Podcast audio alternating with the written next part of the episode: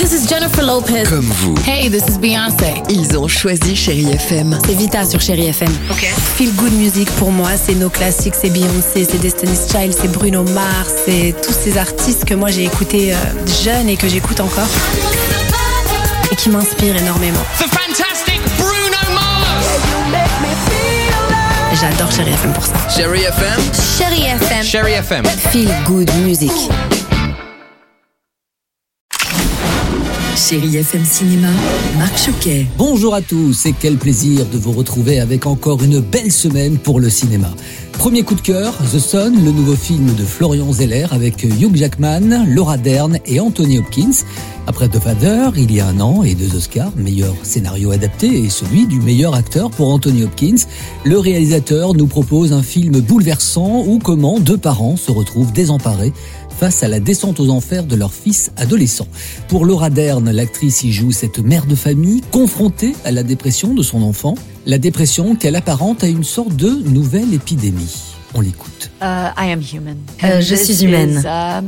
Et ça, c'est notre nouvelle pandémie, particulièrement chez les ados et les jeunes adultes, partout dans le monde. Et Florian nous a donné une histoire universelle qui dépasse la barrière de la langue. Et nous n'avons peut-être pas les réponses à nos questions, mais nous devons les poser pour guérir. Florian Zeller, bonjour. Pourquoi ce thème vous a-t-il touché? M'a touché pour des raisons personnelles, pour être sincère, mais également parce que je sentais autour de moi que il n'épargne personne. On a tous autour de nous des gens qui sont en difficulté, pas forcément des adolescents d'ailleurs, mais la fragilité psychique, elle est partout autour de nous, c'est comme une sorte d'épidémie. J'avais aussi l'impression que c'est une histoire qu'on s'applique à ne pas raconter, une réalité qu'on s'applique à ne pas voir, et ça me semblait d'autant plus important d'en faire un film. Autre film que je vous conseille également, La syndicaliste de Jean-Paul Salomé avec Isabelle Huppert, Grégory Gadebois ou encore François-Xavier de Maison. Madame Carnet, à part vos empreintes et celles de vos proches, on n'a rien trouvé. Mais j'étais violée Vous pensez qu'elle pourrait avoir tout inventé? Moi, des agressions sans trace agresseur, j'en connais pas. Et la cicatrice alors qui me l'a faite? Inspiré de faits réels et raconté dans le livre du même nom, écrit par Caroline Michel Aguirre, Isabelle Huppert incarne Maureen Carnet, la syndicaliste d'Areva, ayant réellement existé. C'est un thriller psychologique qui raconte l'histoire d'une femme contre le système. Isabelle Huppert, bonjour. Vous connaissiez cette femme, cette histoire?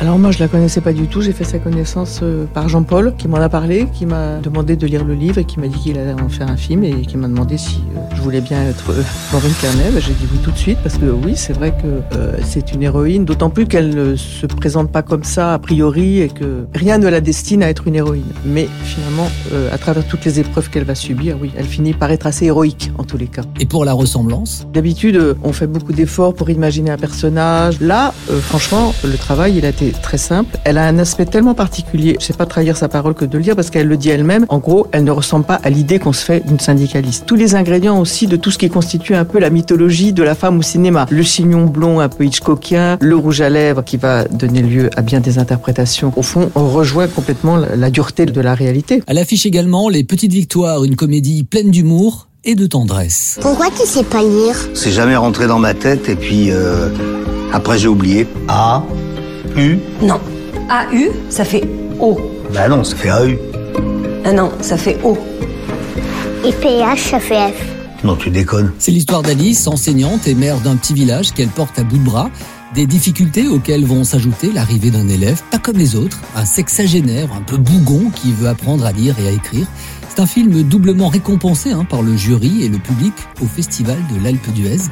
Julia Piaton, l'actrice principale, s'en souvient encore. Franchement, j'ai été totalement sidérée parce que c'était la première fois de ma vie que j'allais à l'Alpe d'Huez, j'y étais jamais allée. Je me suis assise dans la salle, j'ai regardé le film, puis j'ai senti qu'il y avait une magnifique écoute dans la salle et à la fin des applaudissements vraiment très nourris, beaucoup de chaleur. Quand ça se passe comme ça, c'est tellement merveilleux et rare. C'est des choses qu'on souhaite et qu'on n'ose même pas imaginer. Donc là, vraiment, il y a eu un retour très très très enthousiaste, très fort, très chaleureux en fait.